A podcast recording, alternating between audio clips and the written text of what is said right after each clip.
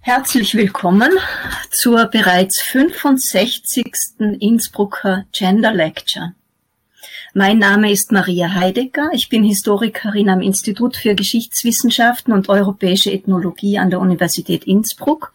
Und ich habe heute die ganz große Freude, Sie alle, die Referentin Frau Professorin Claudia Opitz-Pedakal und als Kommentatorin meine geschätzte Kollegin Cordula Schneck zu dieser Veranstaltung zu begrüßen und diese Veranstaltung auch moderieren zu dürfen. Zunächst ein paar Worte zum Gastgeber, dem Center Interdisziplinäre Geschlechterforschung Innsbruck. Das TGI. Das TGI ist ein inter- und transdisziplinärer Forschungsverbund an der Universität Innsbruck, welches die Zusammenarbeit von Forschenden und Lehrenden im Feld der Frauen-, Geschlechter- und feministischen Forschung regional, national und transnational vertieft, internationale Forschungskontakte und Kooperationen verstärkt und wissenschaftliche Ergebnisse in der Öffentlichkeit präsentiert und diskutiert. Und eines der erfolgreichsten, nein, ich glaube, das erfolgreichste Veranstaltungsformat dieses Centers sind die Innsbrucker Gender Lectures. Sie finden seit dem Sommersemester 2009 statt. Und wer sich noch erinnern kann, am 18. März 2009 referierte Gudrun Axeli Knapp zu den Veränderungen im Vokabular feministischer Gesellschaftsanalyse zu, zu Transbegriffen und insbesondere auch zu Intersektionalität.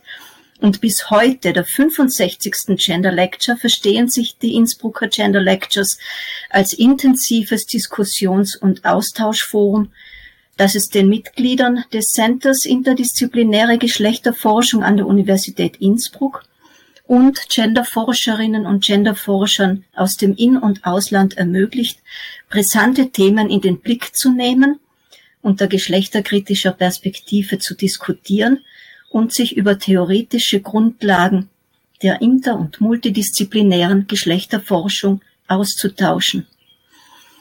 Die Innsbrucker Gender Lectures tragen wesentlich bei zur Sichtbarmachung und zur Internationalisierung dessen, was wir hier in Innsbruck tun. Die Innsbrucker Gender Lectures werden von Radio Freirad aufgezeichnet und dann archiviert. Alle können über den Link nachge gehört werden, den Julia Tschuknal in den Chat zur Verfügung gestellt hat. In dieser Sekunde danke, Julia. Mich beeindruckt es sehr, dass wir auf diese Weise mittlerweile ein unglaublich reichhaltiges Archiv von hochkarätigen Fragen und Antworten auf brisante Themen der Geschlechterforschung zur Verfügung haben. Und ich lade Sie ein, reinzuhören. Hier ist auch ausdrücklich einmal den Koordinatorinnen des CGI zu danken und Radio Freirad, Julia Tschuknal und ihren Vorgängerinnen, die sich besonders eben darum bemühen, dass diese Radioaufzeichnungen äh, zustande gekommen und äh, kommen und dafür ganz hervorragend Sorge tragen. Auch diese Gender Lecture wird aufgezeichnet natürlich und kann am 29. Juni um 14 Uhr angehört werden und wird danach online gestellt. So, noch eine Information zum Ablauf. Wir hören zunächst den Vortrag unseres Gastes und anschließend den Kommentar. Im Anschluss können Sie dann, liebes Publikum, über die Chat-Funktion Fragen stellen. Ich werde die im Chat gestellten Fragen eben auch wegen des Radios laut vorlesen. So, und jetzt lassen Sie mich nun unseren Gast, Frau Professorin Claudia Opitz-Belakal, vorstellen. Claudia Opitz-Belakal studierte Geschichte, Germanistik und Soziologie in Konstanz und promovierte 1985 über weibliche Biografien im 13. und 14. Jahrhundert. 1991 folgte die Habilitation über französische Militärgeschichte im 18. Jahrhundert und die Ernennung zur Ordinaria für neuere Geschichte an der Universität Hamburg. 1994 wurde sie ordentliche Professorin für neuere Geschichte an der Universität Basel, wo sie dann auch 2010 bis 2013 als Dekanin der Philosophisch-Historischen Fakultät tätig war. Ihre Arbeits- und Forschungsschwerpunkte liegen in der Geschlechtergeschichte der frühen Neuzeit, insbesondere in der Familien- und Emotionengeschichte, in der Theorie und Methodologie der Geschlechtergeschichte sowie in der Geschichte der politischen Theorie und Praxis von der Renaissance bis zur Französischen Revolution. Sie ist Mitherausgeberin der Reihe Geschichte und Geschlechter, Redaktionsmitglied von LOM, Europäische Zeitschrift für feministische Geschichtswissenschaft, sowie Gründungs- und Leitungsmitglied des Arbeitskreises Frauen- und Geschlechtergeschichte der frühen Neuzeit. Ihre jüngsten Publikationen sind Im Reich der Leidenschaften Montesquieus, Monte, Entschuldigung, Montesquieus Politische Anthropologie Frankfurt am Main 2021 Streit um die Frauen und andere Studien zur frühneuzeitlichen Querelle des Femmes, Rostov bei Darmstadt 2020 und zusammen mit Ingrid Bauer und Christa Hämmerle der Band Politik, Theorie, Erfahrung 30 Jahre feministische Geschichtswissenschaft im Gespräch, Göttingen 2020. Vor 31 Jahren, ich habe nachgerechnet, im Sommersemester 1990, hat Claudia Oppitz eine überschaubar große Gruppe von begeisterten Studentinnen, wir waren alle weiblich, der Geschichte hier an der Universität Innsbruck im Rahmen einer Lehrveranstaltung mit dem Titel Frauenalltag im Mittelalter. Neugierig auf weibliche Lebenszusammenhänge in der Vormoderne beziehungsweise konkret im gar nicht so dunklen Mittelalter gemacht und zu vielen Nachfragen und intensiven Nachdenken angeregt, auch darüber, was es für uns heute bedeutet, Frauen als historische Akteurinnen in, in ihren Beziehungen zu erforschen. Wir haben leidenschaftlich und auf Augenhöhe diskutiert damals im Seminarraum, aber auch im Kaffeehaus gegenüber. Und ich erinnere mich an die lebhaften Ausführungen zu Christine de Pissons Stadt der Frauen, als wäre es gestern gewesen.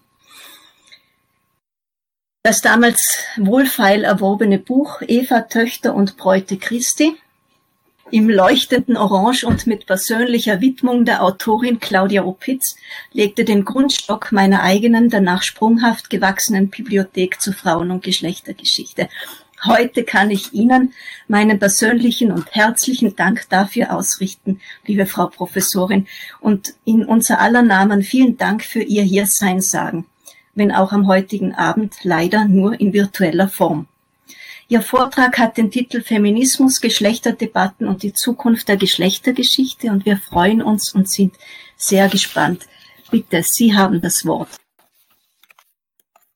Ja, ganz herzlichen Dank, Maria Heidegger, für die freundliche Einführung und vor allem, dass Sie äh, sich und mich daran erinnern, äh, dass ich, und zwar sehr, sehr gerne, schon in Innsbruck unterrichtet habe äh, und auch äh, meine Karriere äh, dort mit angefangen habe äh, als Geschlechterforscherin äh, und äh, zunächst mal auch als Frauenhistorikerin. Äh, und das ist jetzt sozusagen auch die Startrampe, von der aus äh, mein Vortrag zu Feminismus, Geschlechterdebatten und die Zukunft der Geschlechtergeschichte äh, sozusagen nochmal wieder neu äh, positioniert äh, werden kann eine andere Rampe, also diese lange Vorgeschichte der Frauengeschichte, auf die komme ich äh, eben gleich zu sprechen. Ich möchte aber kurz nochmal an einem aktuelleren Ereignis äh, anknüpfen, nämlich im Juni 2019 fand in der gesamten Schweiz ein Frauenstreik statt. Für eine raschere und effizientere Umsetzung des Gleichheitspostulats, wie es in der Schweizer Verfassung seit einigen Jahren explizit verankert ist für gleichen Lohn für gleiche Arbeit, bessere Work-Life-Balance für Frauen und Familien, für den Abbau von Hindernissen für Frauen im öffentlichen Leben, in der Politik, der Akademie und so weiter. Insofern äh, standen da Frauen als politische Akteure weiblichen Geschlechts ganz ein eindeutig im Vordergrund und im Zentrum der Diskussion, wenn es auch äh, etliche ähm, Sympathisanten äh, anderer Geschlechter, sage ich jetzt mal, gab, die für diese Ziele mit äh, äh, hingestanden sind und auch dafür mit äh, demonstriert haben. Tatsächlich aber ist Feminismus nicht nur in meinem wissenschaftlichen Herkunftsland, sondern im gesamten deutschsprachigen Raum und auch weit darüber hinaus in jüngster Zeit wieder salonfähig geworden und auch zu, äh, zu Diskussionsstoff geworden. Umso mehr, als sich im Zeitalter von MeToo ja der Geschlechterkampf, äh, also in Anführungszeichen, äh, stark aktualisiert hat, zum Teil auch heftiger geworden ist, äh, als wir das beim Frauenstreik in der Schweiz gesehen haben, vor allem auch vor Gericht äh, ausgefochten wird. Aber die Auseinandersetzung über das Miteinander der Geschlechter hat sich eben auch äh, kulturellen und alltagspraktischen Fragen, wenn man so will, dem alltäglichen Sexismus wieder zugewandt. So nannten wir das äh, in, der, äh, in, den 17, äh, in den 1970er Jahren, äh, zudem auch äh, entsprechende Sprachregelungen und Sprachkritik gehörte an jenen Sottisen, die, äh, um jetzt mal Simone de Beauvoir als eine, die noch ein bisschen äh, länger sich mit dem Thema, äh, also oder früher mit dem Thema befasst hat in ihrem Buch Das andere Geschlecht schrieb, diese Sottisen, die im Laufe des letzten Jahrhunderts in dicken Wälzern niedergelegt worden sind, sondern äh, auch äh, im äh, heutigen äh, täglichen Mit- und Gegeneinander in den sozialen Medien und im realen Leben, wie man so schön sagt, von Männern und Frauen nicht wenig Anteil daran haben, ob das Zusammenleben angenehm oder frustrierend, die Beziehungen vielversprechend und bereichernd oder eben gewaltförmig und zerstörerisch erlebt werden oder erlebt werden können. Im Folgenden möchte ich ausgehend vom Wiederaufleben des Interesses an Feminismus in allen äh, möglichen Spielarten und damit auch der, an der Geschichte des Feminismus und der Frauenbewegung in Europa, aber auch mit dem Blick auf Queer Theory und weitere neue, bis dato noch nicht so äh, wohlbekannte Einflüsse auf dieses historische Forschungsfeld in Frage stellen, wo die Geschlechtergeschichte heute steht und wohin sie sich gegebenenfalls weiterentwickeln kann. Dazu werde ich zunächst mit Blick auf das jüngst wiedererwachte Interesse an der Frauengeschichte erneut nochmal die Frage diskutieren, was es bringt, Frauen zum zentralen Gegenstand historischer Forschung zu erklären. Das ist mein erster Punkt. In einem zweiten Schritt wende ich mich der Kritik der Kategorie Geschlecht, wie sie vor allem John Scott definiert hatte, zu, um schließlich drittens davon ausgehend queer-theoretische Einflüsse auf die derzeitige Geschichtsforschung und vor allem auf die Geschlechtergeschichte zu diskutieren und werde dann abschließend in einem vierten Schritt versuchen, ein paar Perspektiven für die geschlechtergeschichtliche Forschung der Zukunft zu skizzieren. Ich komme also zum ersten Punkt. Es geht um die Frage, kommt die Frauengeschichte zurück, indem wir uns äh, verstärkt mit Feminismus befassen möchten, können, sollen. Wie also konzipieren wir eigentlich unseren Forschungsgegenstand? Angesichts des jüngst wiedererwachten Interesses am Feminismus und seiner Geschichte ist es vielleicht gar nicht so erstaunlich, dass in letzter Zeit die Forderung seitens jüngerer Historikerinnen wieder lauter wird, die ehemals so progressive, dann aber wegen dem Gender-Turn etwas ins Hintertreffen geratene Frauengeschichte wiederzubeleben. Sie sei noch nicht erledigt, schrieb etwa Celine Angern in einem in der Zeitschrift LOM 2019 publizierten Artikel. Es sei vielmehr zu prüfen, welche Erkenntnismöglichkeiten zusammen mit der Frauengeschichte in den Hintergrund geraten oder gar gedrängt worden seien äh, durch diesen Siegeszug der Geschlechtergeschichte und der Kategorie Geschlecht. Vor allem aber sei die Kategorie Frau für eine Geschichte des Feminismus in der Moderne immer noch unverzichtbar und weiterhin produktiv. In eine ähnliche Richtung argumentierte jüngst die Mediavistin Annalena Müller bei einem Kolloquium an der Universität Basel im März diesen Jahres.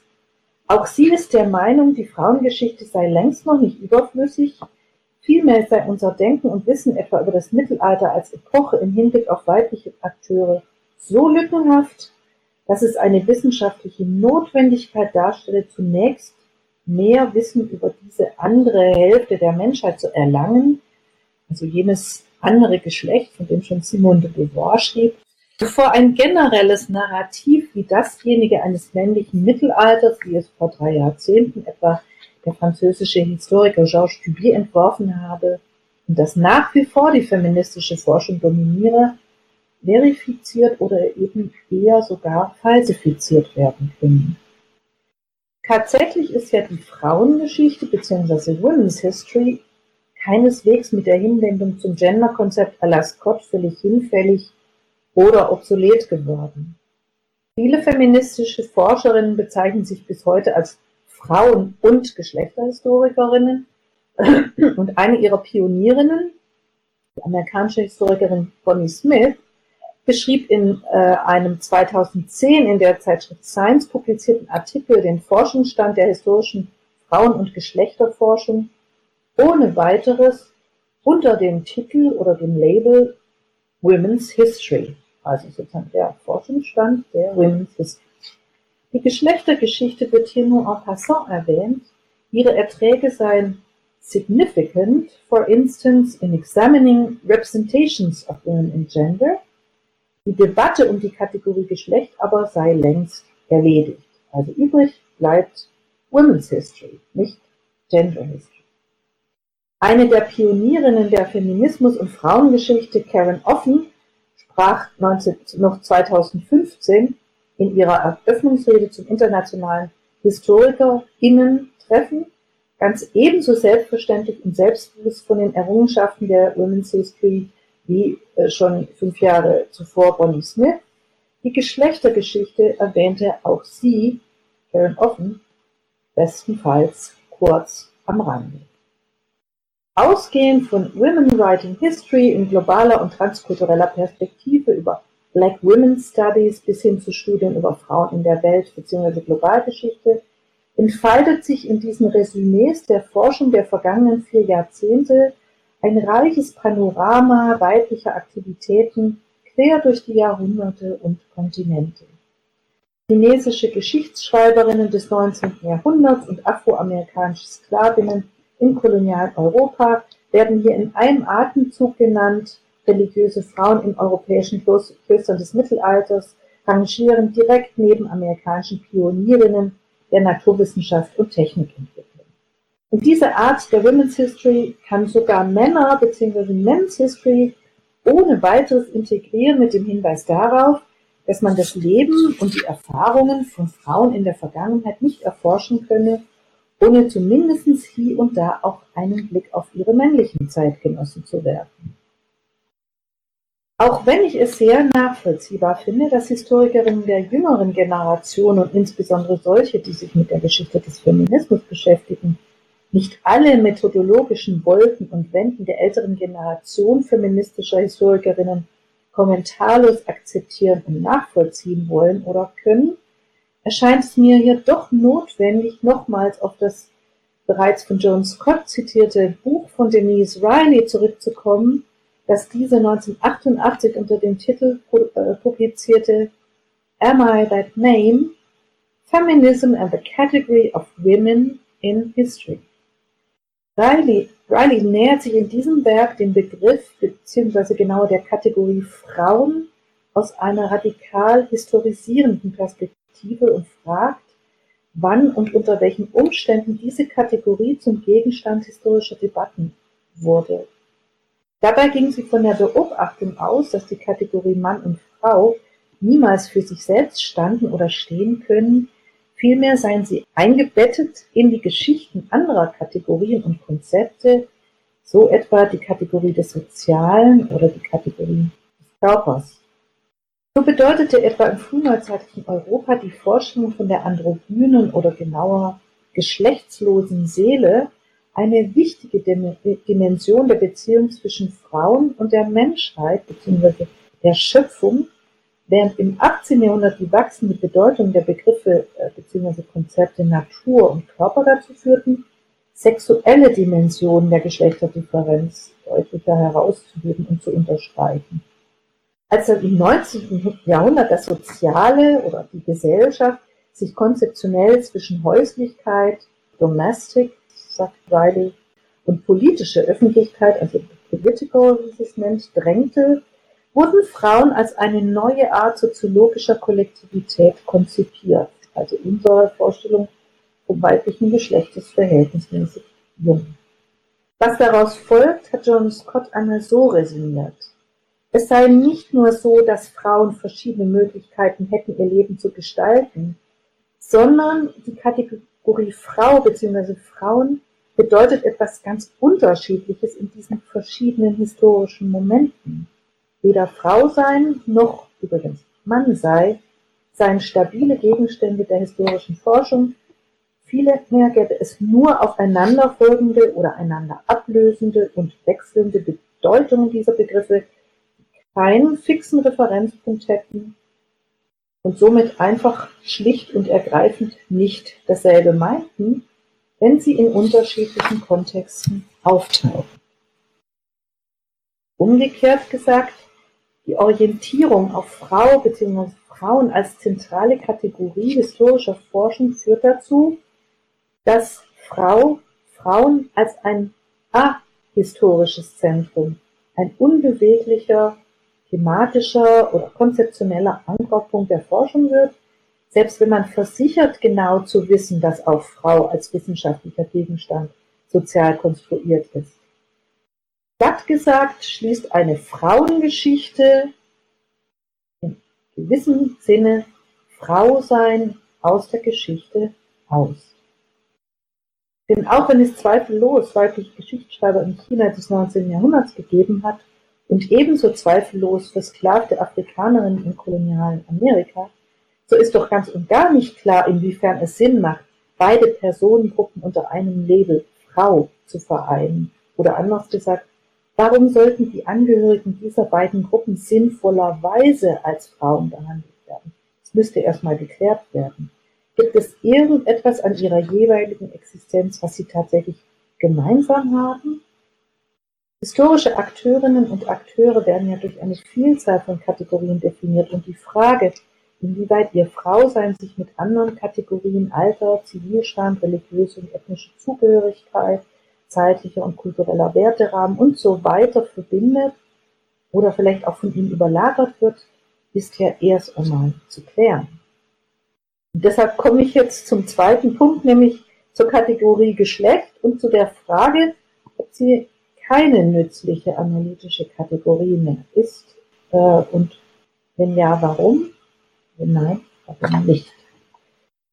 Genau diese Ortsbestimmung, nämlich was das Frausein eigentlich ausmacht, historisch und wie wandelbar es ist, äh, diese Ortsbestimmung also vorzunehmen, war eine der Aufgaben, die der Kategorie Gender wie sie von John Scott 1988 definiert wurde, zukommen sollte.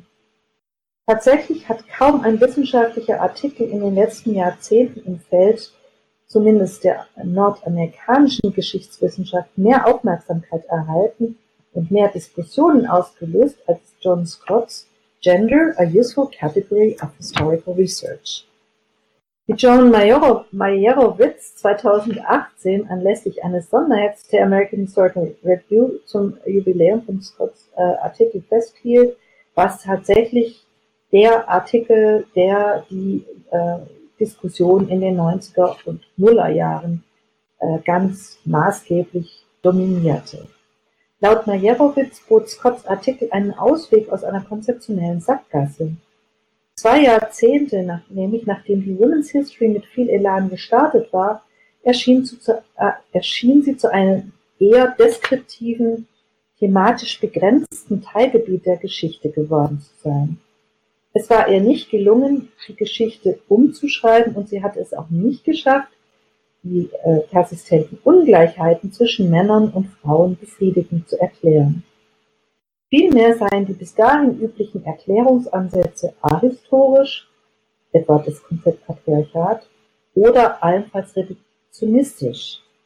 Dagegen setzte Scott einen theoretisch versierteren Analyseansatz, beeinflusst, wie Sie sicherlich alle wissen, von äh, Konzepten der französischen postmodernen Philosophen Derrida und Foucault zu Machtanalyse und Kritik und schlug vor die sprachliche Manifestation der Geschlecht Geschlechtsdifferenz hauptsächlich in den Blick zu nehmen.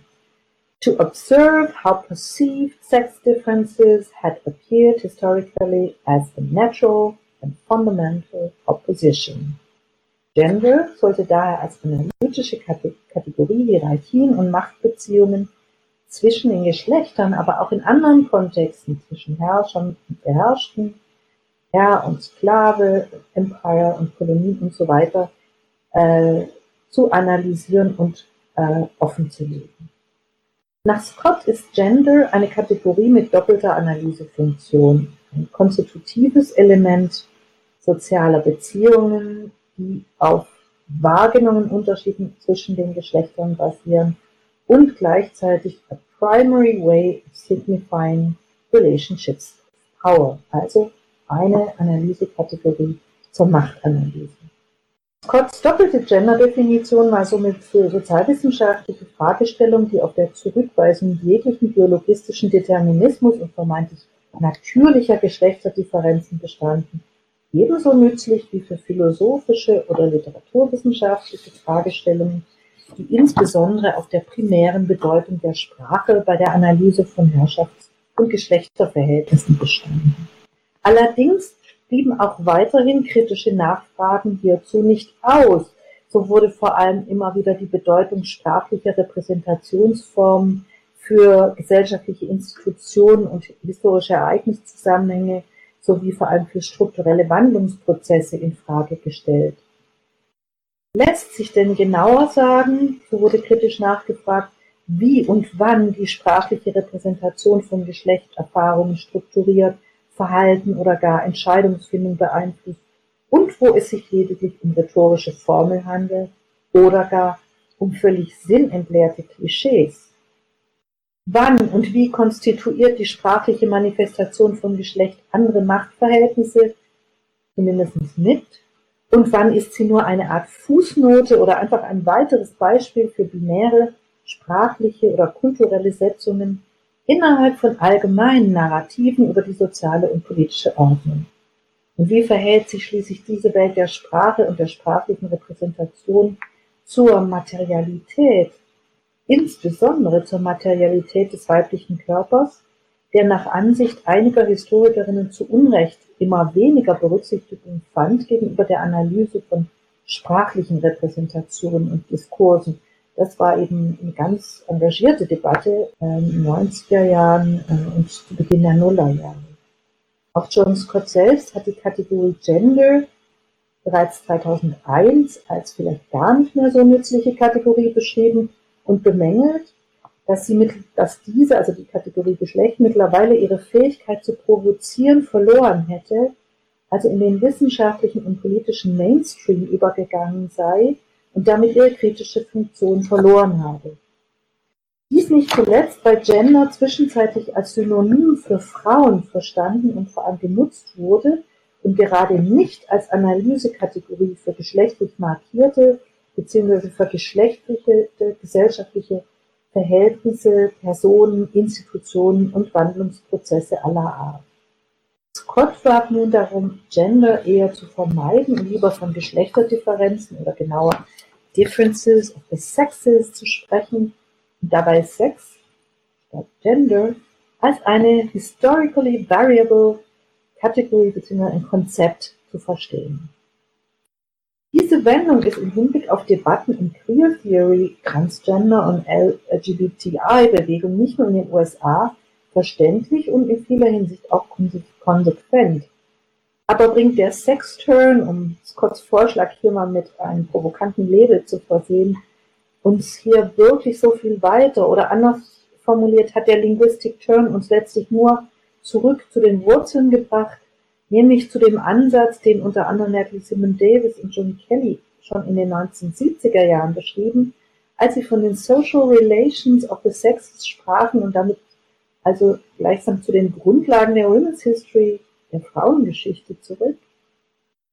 John Scotts alt-neue oder etwas ja, altklingende neue Betonung der Differences of the Sexes ja im Übrigen keine neue Kategorie, sondern eine Analyseperspektive darstellt, sich also mit dem Gender-Konzept im Prinzip sehr gut vertragen könnte und sich dort übrigens ja auch schon findet, also wenn es um Geschlecht im engeren Sinn geht, wird natürlich auch Sexualität und sexuelle Differenz untersucht. Äh, also diese Betonung wird gerade ähm, oder dieses, diese Perspektive wird gerade in der Betonung der Differenz als zentralen Fokus und Erkenntnisinteresse der Forschung durch Gefahr, diese tendenziell auch festzuschreiben. Im schlimmsten Fall droht sie zu einer binären Dichotomie zu gerinnen und eine möglicherweise unveränderliche Differenz, ja Distanz zwischen Männern und Frauen, oben und unten, homo- und heterosexuellen Identitäten und so weiter zu generieren, was ja keinesfalls im Sinne einer tendenziell nach allen Richtungen offenen Geschichtskonzeption sein kann. Und was angesichts der intensiven Debatte über Intersektionen oder Intersektionalität beziehungsweise das Überlappen von verschiedenen Differenzachsen auch äh, gar nicht mehr zeitgemäß äh, wäre. Damit komme ich jetzt zum dritten Punkt, nämlich zur äh, queeren Normativitätskritik und deren Möglichkeiten und Grenzen. Gerade wenn es um diese Gefahr der Festschreibung von äh, Dichotomien, insbesondere im Verhältnis der Geschlechter oder im Hinblick auf Geschlechtlichkeit geht, scheint die Queer Theory mit ihrer Betonung von grundsätzlicher Offenheit, vor allem des Begehrens und aller Kategorien und der Infragestellung nicht nur von Zwangsheterosexualität bzw. Heteronormativität, sondern von jeglicher Grenzziehung als potenziell machtdurchdrungener und damit diskriminierender, ausschließender und letztlich auch gewaltförmiger äh, Form des Eingriffs in die Selbstbestimmung und das Handeln von Menschen als besser geeignete Perspektive für gesellschaftliche und auch historische Fragestellungen. Tatsächlich haben Frauengeschichte und Homosexualitätsgeschichte hier ja ein Stück Wegs gemeinsam, zumindest aber zeitlich parallel zurückgelegt. Also es gibt da tatsächlich auch äh, Gemeinsamkeiten, aber es ist vieles auch parallel gelaufen. Die Perspektive auf die Vergangenheit war durchzogen von dem Wunsch, Identifikation oder zumindest Rechtfertigung für den jeweiligen Weg der Befreiung einer diskriminierten Gruppe und damit der Herstellung einer gerechteren Gesellschaftsordnung zu finden. Bereits Joan Scott allerdings hat in ihrem Aufsatz The Evidence of Experience diese Art der identifikatorischen Geschichtsbetrachtung mit guten Gründen für problematisch äh, erklärt. Neuere Forschungen im Bereich der Körper- und Sexualitätsgeschichte, allen voran, oder spätere Forschungen, allen voran die wegweisende Studie von Anne Foster Sterling, Sex in the Body, 1985 äh, hat sehr deutlich gezeigt, wie stark auch das körperliche Erscheinungsbild von Männern und Frauen kulturell geprägt ist, wie sehr viel mehr auch die kulturellen Umweltbedingungen für sexuelle Identität und das jeweilige Begehren wesentlich fallen. Und das betonte auch schon Judith Butler in Bodies That Matter 1993, das dann auch 95 in Deutsch erschienen ist. Die zunächst sexualitätsbezogene Perspektive des Konzepts Heteronormativität wurde mittlerweile zu einer generell normativitätskritischen Perspektive erweitert, aufbauend auf einer heterosexuellen Vorannahme, die darauf hinzielt, Menschen im Hinblick auf eine heterosexuelle Welt bzw. Gesellschaftsordnung zu formen, werden Personen, die diesem Ideal nicht entsprechen oder dieser Norm nicht entsprechen, als Abweichler bzw. Normbrecher verstanden und gegebenenfalls äh, auch scharf sanktioniert. Heterosexualität bildet mithin den Standard, an dem alles andere gemessen und bewertet oder auch abgewertet wird. Dies führt nicht nur zu einer binären Geschlechterordnung, sondern die gesamte Vorstellungswelt ist entsprechend strukturiert, sowie die Subjekte selbst auch.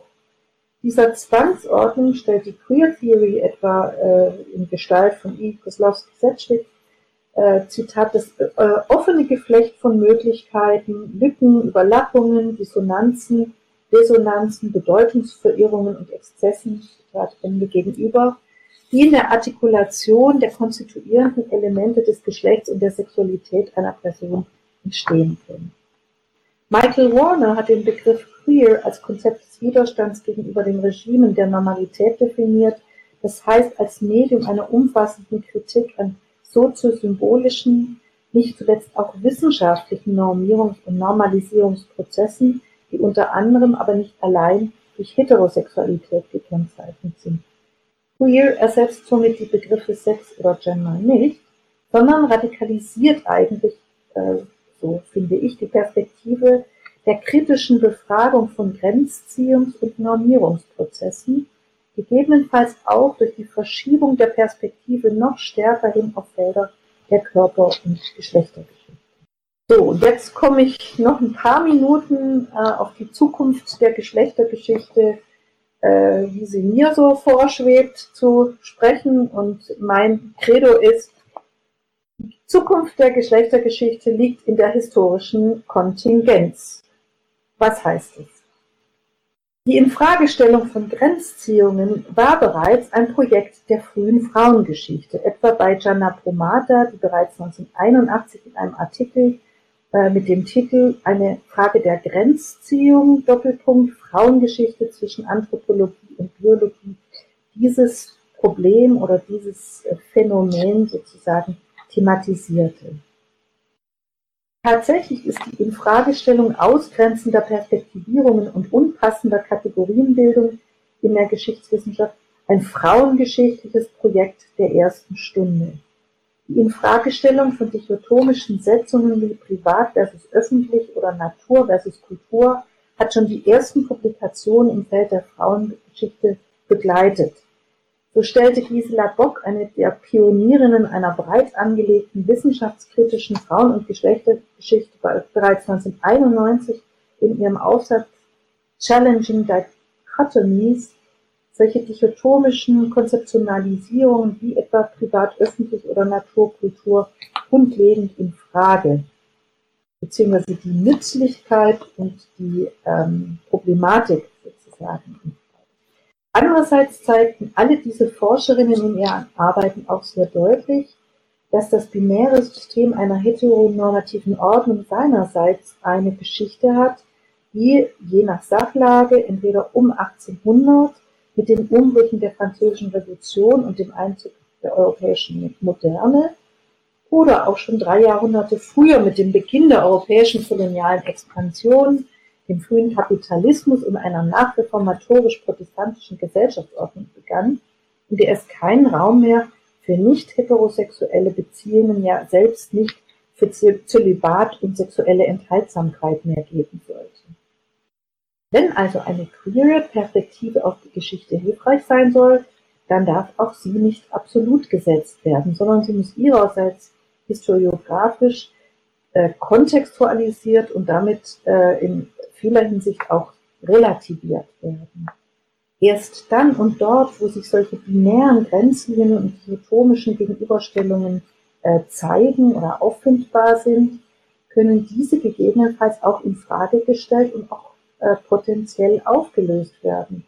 Was jedoch ist äh, dann in historischen Zeiten und Räumen zu gewinnen, die sich, äh, wie dies etwa in der Anatomie und Medizin der frühen Neuzeit der Fall war, Geschlechtskörper und ihre Befindlichkeiten vor allem über Ähnlichkeiten und kaum je über Differenzen definierte und in der daher ein Hermaphrodit eine zwar außergewöhnliche, aber medizinisch systematisch eher unproblematische Erscheinung darstellte und in der Kastraten zu gefeierten Sonderwesen der europäischen Musikwelt avancieren konnten. Und wie steht es neben sexistischen mit rassistischen oder klassistischen bzw sozialen Grenzziehungen ist dann weiterhin zu fragen. Und wie nützlich sind überhaupt zeitgenössische Konzepte wie Rassismus, Orientalismus oder Klassismus und nicht zuletzt eben auch Sexismus als Form der Ausgrenzung aufgrund von Geschlecht und Sexualität für historische bzw. vormoderne Gesellschaften und Kulturen. Letztlich lässt sich meines Erachtens nach aus dieser historischen Abfolge von Konzeptualisierungen und Akzentsetzungen für die Perspektive Perspektive einer geschlechtersensiblen Geschichtswissenschaft vor allem festhalten, dass es die eine neue zukunftsweisende Perspektive oder Kategorie derzeit nicht gibt und eigentlich auch nicht geben kann. Die Forschungsdebatten der letzten drei Jahrzehnte kreisen um eine gute Handvoll höchst differenzierter, ebenso kluger wie kritischer Konzeptionalisierungen die jede jeweils neue Erkenntnisse generiert, neue Fragen ermöglicht und vielleicht teilweise auch schon beantwortet hat. aber auch neue Probleme und Begrenzungen äh, in den Blick gebracht hat, insbesondere wenn es um die historische Vergangenheit, vor allem der ferneren Epochen und der langen Dauer der Longue Durée geht. Und das eben erscheint mir daher auch die Hauptaufgabe derzeitiger und künftiger Geschlechter geschichtlicher Forschung zu sein. Auf der Grundlage und damit sozusagen auch aus der tiefen Dimension historischer Quellen heraus diese aktuellen Debatten mit Aufmerksamkeit und Sympathie, aber eben auch mit kritischem Blick und gegebenenfalls Einspruch zu begleiten, in der teilweise höchst geschichtsvergessenen, bisweilen auch gerne mal romantisierenden, aktuellen Diskussionen entsprechend zur Seite oder eben auch entgegentreten zu können. Dafür verweise ich hier gerne nochmals auf die ungeheure Dynamik und das enorme Erkenntnispotenzial, das immer noch von klassischen Arbeiten sowohl der Frauen wie der Geschlechtergeschichte ausgeht, wie etwa das oben bereits erwähnte Buch von Denise Riley über diese lange Zeit eben ganz unbekannte oder ganz anders konzipierte Kategorie Frau oder äh, das muss jetzt kommen, eins meiner Lieblingsbücher, Barbara Dudens Geschichte unter der Haut, in der ein Eisenacher Arzt vor allem im Gespräch mit weiblichen Patienten die Behandlung von sogenannten Weiberkrankheiten vorantrieb und dabei einen epochenspezifischen Körper zum Vorschein brachte, bevor es einen geschlechtsspezifischen Frauen- wie Männerkörper gab. Oder, um noch ein weiteres Lieblingsbeispiel von mir zu nennen, Eva Labouries Pionierstudien zu Körper- und Geburtserfahrungen von Frauen der frühen Neuzeit äh, Frauen auf dem Land hier vor, vor allem. Ähm, in diesen Arbeiten wird nicht nur die historische Kontingenz, sondern vor allem auch die enorme Alterität von zunächst uns selbstverständlich erscheinenden äh, weiblichen Erfahrungen wie Menstruation, Schwangerschaft und Geburt Sicht und lesbar. Was auch das letzte Residuum vermeintlich natürlicher Geschlechterdifferenz ganz grundsätzlich und elegant in Frage stellt und damit die Kritik an der Kategorie Frau als überhistorische Analyseeinheit ebenso empirisch fassbar macht, wie die an der natürlichen Zweigeschlechtlichkeit und daher Fragezeichen Heteronormalität der Menschheit. Und jetzt noch ein, zwei Bemerkungen als Fazit und dann bin ich fertig und äh, gebe dann meiner Kommentatorin gern das Wort. Zweifellos sind die Theoriedebatten der letzten drei Jahrzehnte auf der Hintergrundfolie einer engagierten gesellschaftspolitischen Diskussion geführt worden. Vielfach sind sie vor allem auch Ausdruck einer Selbstsuche von AkteurInnen und, äh, innerhalb neuer geschlechterpolitischer Bewegungen. Und manche sind auch entsprechend kurzsichtig dadurch. Vielleicht auch äh, weil sie gerade so politisch äh, auf dem letzten Stand sein wollen, als äh, wissenschaftliche Kategorienbildung nicht immer unbedingt äh, direkt umsetzbar. Die Geschichte der Menschheit ist demgegenüber jedoch weit unvorhersehbarer und kontingenter. Die historischen Quellenbestände lassen noch so viele Überraschungen vermuten, dass es mir letztlich für die Zukunft der Geschlechtergeschichte nicht bange ist, äh, vor allem aber erscheint es mir wichtig, dieser Kontingenz und der Alterität gleichsam den historischen Überraschungseffekten Raum zu geben, neugierig zu bleiben und die Differenz zwischen älteren und modernen oder gar postmodernen Lebensverhältnissen, Erfahrungen und Identitäten selbst zum Movens historischer Forschung zu machen und damit deren Relevanz und Triebkraft auch für die gesellschaftlichen Debatten heute und morgen zu erhalten. Ich danke Ihnen sehr für Ihre Aufmerksamkeit. Herzlichen Dank für diesen sehr, sehr schönen Vortrag, ähm, dafür, dass Sie, ja, dass Sie uns auch gezeigt haben, dass die Geschichte der Fragestellungen auch eine Geschichte von Perspektiven ist und, und in die letzten vier Jahrzehnte eingeführt haben bevor ich bin auch sicher, dass es da äh, eine, eine, eine schöne Diskussion dazu geben wird, mit Fragen, vielleicht auch mit weiteren Lieblingsbüchern von vielen Kolleginnen, die ich im, äh, bei den Teilnehmerinnen äh, sehe. Bevor es soweit ist, nach dem, nach dem Konzept der Gender Lecture, die, diesem entsprechend, haben wir noch zunächst den Kommentar und ich darf ganz kurz auch die Kommentatorin Ihnen vorstellen. Cordula Schneck ist assoziierte Professorin am Institut für Alte Geschichte und Altorientalistik, welches sie jetzt seit Frühjahr, seit Beginn des Sommersemesters 2021 auch leitet.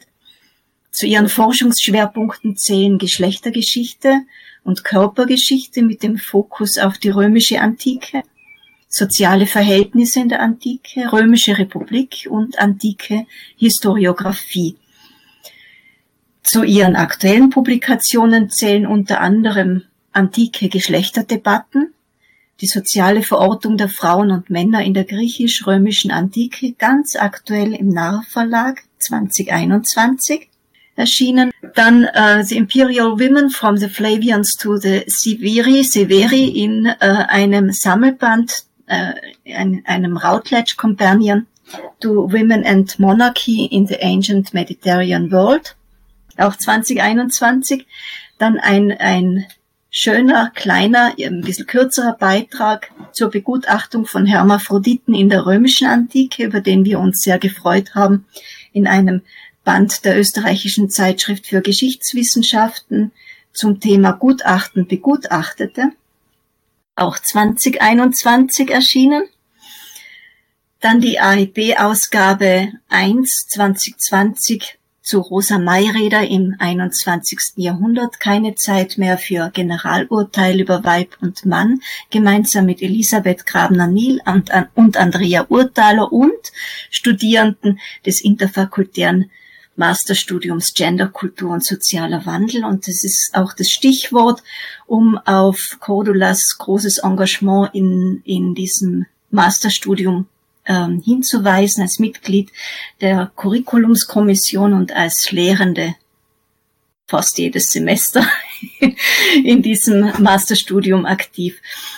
Uh, universitätspolitisches Engagement ist auch das Stichwort der letzten Jahre und bis jetzt äh, als jetzt vor allem aktuell als Leiterin des CGI bis August 2021 und in dieser Hinsicht sind wir dir auch sehr, sehr dankbar dass du, dies in, äh, dass du dieses Schiff durch diese doch nicht immer so ganz einfachen Zeiten gesteuert hast. Danke. So, und jetzt freuen wir uns aber auf deinen Kommentar, Cordula, und ich gehe in den Hintergrund zurück und lausche. Vielen Dank, Maria, für deine netten einleitenden Worte. Ich habe mich für die Vorbereitung meiner Ausführungen an den Schlagworten des Vortragstitels orientiert, Feminismus, Geschlechterdebatten und Zukunft der Geschlechtergeschichte. Und ich will diese Leitworte auf meinen Forschungsgegenstand, nämlich die alte Geschichte, rückbinden. Da sind damit spezielle Herausforderungen verbunden und insofern ist das auch eine gute Ergänzung, denke ich. Sollten sich einige Gedanken, die ich formuliere, mit den Ausführungen der Vortragenden überschneiden, darf das nicht verwundern, denn die Werke von Claudia Oppitz sind hier in Innsbruck zentral in der Forschung, in der historischen Forschung und Lehre verankert. Zum ersten Schlagwort Feminismus. Ähm, ich darf mit einem Erlebnis beginnen. Vor kurzem bin ich von einer Schülerin der Ferrari-Schule in Innsbruck mit Fragen zum Feminismus angeschrieben worden. Sollte die Schülerin an der Innsbrucker Gender Lecture jetzt teilnehmen, will ich sie herzlich grüßen lassen und mich für ihre Fragestellungen auch bedanken. Es hat mich wieder angespornt, darüber nachzudenken. Eine der Fragen war, ich darf sie etwas umformuliert wiedergeben, warum braucht es den Feminismus im 21. Jahrhundert immer noch? Ich will vorausschicken, dass ich eine sehr pragmatische Definition von Feminismus vertrete, die ich in Anlehnung an Ute Gerhard als doppeldimensional begreifen will, als Verschränkung zwischen dem sozialpolitischen Anliegen und Streben nach einer Gesellschaft, die geschlechtergerecht strukturiert ist und der wissenschaftlich-theoretischen Auseinandersetzung damit auf allen Ebenen vom Forschungsgegenstand über Theorie und Methodik bis hin zur Darstellung der Forschungsergebnisse und der Positionierungen der Forschung, der Forschenden selbst. Damit will ich die Frage nach der Aktualität des Feminismus aus sozialpolitischer Sicht wie folgt beantworten. Erstens, Feminismus tritt für Gleichberechtigung und Chancengleichheit ein. Geschlecht vor allem das weibliche Geschlecht darf kein Grund für Diskriminierung, Ausschluss, Gewaltanwendung, Marginalisierung oder auch Ausgestaltung von Ungleichverhältnissen sein. Zweitens, Gleichberechtigung und Chancengleichheit sind keine Monumente, keine Errungenschaften, die ewig von sich aus Bestand hätten, sondern sie müssen fortlaufend erinnert, erworben und praktiziert werden. Errungenschaften von Gleichberechtigung und Chancengleichheit können ganz schnell wieder verloren gehen. Der Feminismus ist sozusagen der Motor, der dieses Eintreten für Gleichberechtigung und Chancengleichheit am Laufen hält, der auf Ungleichverhältnisse und Machtverhältnisse aufmerksam macht. Drittens, der Feminismus fordert Chancengleichheit für Menschen eben unabhängig ihres Geschlechts und da sich soziale Verhältnisse, also das Zusammenleben in Gemeinschaften und Gruppen laufend ändern, weil sich politische, ökonomische, kulturelle, globale, umweltliche Situationen laufend verändern und damit auch Machtfelder stets neu ausverhandelt werden, muss der Feminismus sich ständig mit den aktuellen Lebensverhältnissen auseinandersetzen, die sich regional und global unterschiedlich gestalten. Daher, und das war eine weitere Frage der Schülerin der Ferrari-Schule Innsbruck, gehe ich davon aus, dass der Feminismus in 100 Jahren immer noch gebraucht wird. Mit Blick auf die wissenschaftlich-theoretische Dimension will ich die Frage nach der Bedeutung des Feminismus für das Fach Alte Geschichte wie folgt beantworten. Der Feminismus mit seinem Einfluss auf die kritische Geschlechterforschung bietet Perspektiven für die historische Wissenschaft, die zu neuen Fragestellungen führen und neues theoretisches Vokabular für die Analyse zur Verfügung stellen. Weil Feminismus fortlaufend auf aktuelle Lebensverhältnisse reagiert, reagieren muss, können aus diesen Debatten neue Fragestellungen für die Wissenschaft allgemein und für die Geschichtswissenschaft im Speziellen generiert werden. Der Feminismus bietet ein Innovationspotenzial für die Geschichtswissenschaft, speziell auch für die alte Geschichte. Was mir dabei als Geschlechterhistorikerin mit Fokus auf alte Geschichte wichtig ist umzusetzen, sind folgende Punkte. A. Eine kritische Reflexion nach innen, also in die Disziplin hineinschauend, ganz im Sinne einer unbedingten Universität, wie sie Derrida skizziert hat, nämlich alles in Frage zu stellen und, um es etwas salopp zu formulieren, sich ideologisch nicht zu verbarrikadieren. Diese Dekonstruktion ist an der Universität selbst zu führen. Das ist ihre, ihr Recht und ihre Pflicht, also der Universität und der, der Disziplinen, die dort verankert sind. B. Kommunikatives Agieren nach außen, ein konstruktives Zugehen auf andere Ansätze und sei es auch lediglich, um die eigene Position stärker argumentieren zu können und ein konstruktives Zugehen auf andere Disziplinen. Und C, wofür ich auch plädiere, ist eine Methoden- und Theorievielfalt in den Wissenschaften, selbst wenn die Methoden und Theorien nicht aus der feministischen Forschung oder kritischen Geschlechterforschung originär kommen. Das zweite Schlagwort Geschlechterdebatten will ich ganz konzentriert auf die historische Forschung und auf die alte Geschichte hin behandeln, sehr skizzenhaft. Ich denke, es ist wichtig darauf hinzuweisen, dass nicht erst mit der Aufklärung und der sich daraus ableitenden Geschlechteranthropologie Geschlechterrollen, Geschlechterordnungen, Geschlechterhierarchien und Legitimierungen thematisiert wurden, also Geschlechterdebatten geführt wurden, sondern dass in den historischen Räumen vor und außerhalb der Aufklärung Geschlechterdebatten ebenso präsent waren.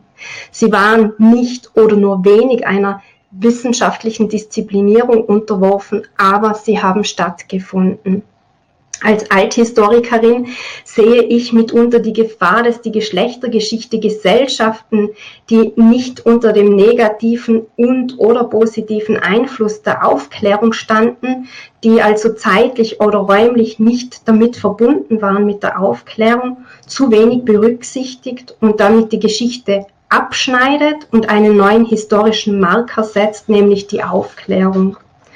Damit geht meines Erachtens der Geschlechtergeschichte Wissen verloren, nämlich Wissen über Gesellschaften, die anders funktionierten, die speziellen Normierungsdiskursen unterworfen waren, die eben nicht oder kaum mit Wissenskategorien zur Ordnung der Geschlechterverhältnisse operierten. Was ich wichtig finde, ist eben das Einbeziehen großer historischer Räume in die Geschlechtergeschichte, wie sie sich zum Beispiel in der Antike und Spätantike in der eurasisch-afrikanischen Ausdehnung oder auch im frühen Mittelalter im Mittelalter gestalteten. Damit bietet die alte Geschichte, die Spätantike, das Mittelalter auch ein Innovationspotenzial für die Geschlechtergeschichte.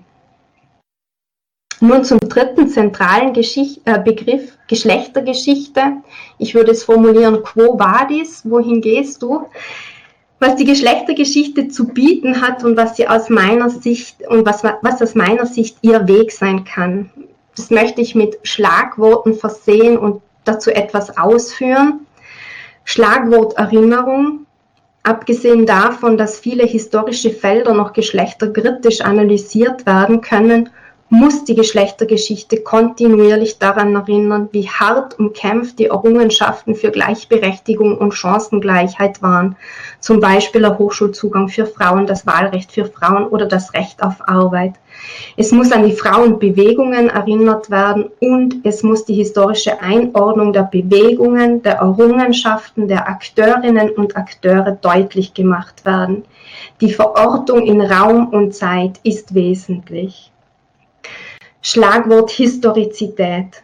Für die Geschlechterforschung darf die Geschlechtergeschichte nicht müde werden, auf die historische Dimension von Geschlechterverhältnissen, Geschlechterordnungen, von Machtverhältnissen und Ungleichverhältnissen hinzuweisen, um Essentialismen jeglicher Art die Grundlage für soziale Ordnungen zu entziehen und um zu verhindern, dass, dies, dass historische Ereignisse als Basis für Theorien verwendet werden. Ich teile da die Meinung, die schon Hermann Lübbe in den späten 1970ern formuliert hat, aus der Geschichte können keine Theorien abgeleitet bzw. generiert werden. Schlagwort Materialgebundenheit. In meinen Gender-Vorlesungen werde ich, nicht, werde ich nicht müde darauf hinzuweisen, dass ich nicht alle theoretischen Ansätze aus der kritischen Geschlechterforschung und oder der feministischen Forschung auf jeden his historischen Raum anwenden lassen. Das gilt im Prinzip für alle Theorien, die ich für die historische Analyse heranziehen will, denn die Historikerin, der Historiker ist nun mal auf das vorhandene Analysematerial angewiesen. Für die alte Geschichte kann ich eben nur erschwert mit dem interaktionistischen Konstruktivismus arbeiten, aber der diskurstheoretische Dekonstruktivismus mit dem Augenmerk auf Macht, Normen, Werte, Wahrnehmungen, Geschlecht als analytische Kategorie funktioniert gut. Die Umsetzbarkeit von Theorien für eine historische Analyse zu erkennen, ist eine zentrale Stärke der Geschlechtergeschichte meines Erachtens. Schlagwort Methodenvielfalt, Kommunikations- und Kooperationsfähigkeit. Die Geschlechtergeschichte führt aufgrund ihrer Fähigkeit zur Verschränkung mit anderen theoretischen Ansätzen fortlaufend zu Perspektivenerweiterungen für die historische Wissenschaft. Auf den Forschungsgegenstand alte Geschichte bezogen lassen sich etwa in Verbindung mit der kritischen Männlichkeitsforschung oder mit dem Postkolonialismus neue Fragestellungen formulieren. Etwa, was passierte mit Römern, die nicht dem Ideal der römischen Männlichkeit entsprachen, die eben nicht die Position, die Position von dominanter Männlichkeit einnehmen konnten oder wollten. Also hier der Connex kritische Männlichkeitsgeschichte und kritische Geschlechtergeschichte. Oder inwiefern gelingt es den Forschenden, sich von den in den antiken Quellen bereits angelegten Exotismen in ihrer Geschichtsdarstellung zu Kleopatra Siebten zu lösen.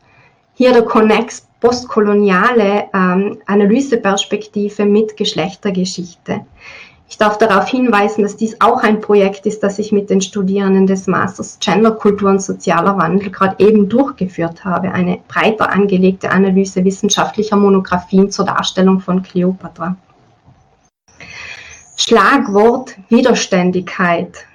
Geschlechtergeschichte hat über die Jahrzehnte Widerständigkeit und Irritation aufgezeigt.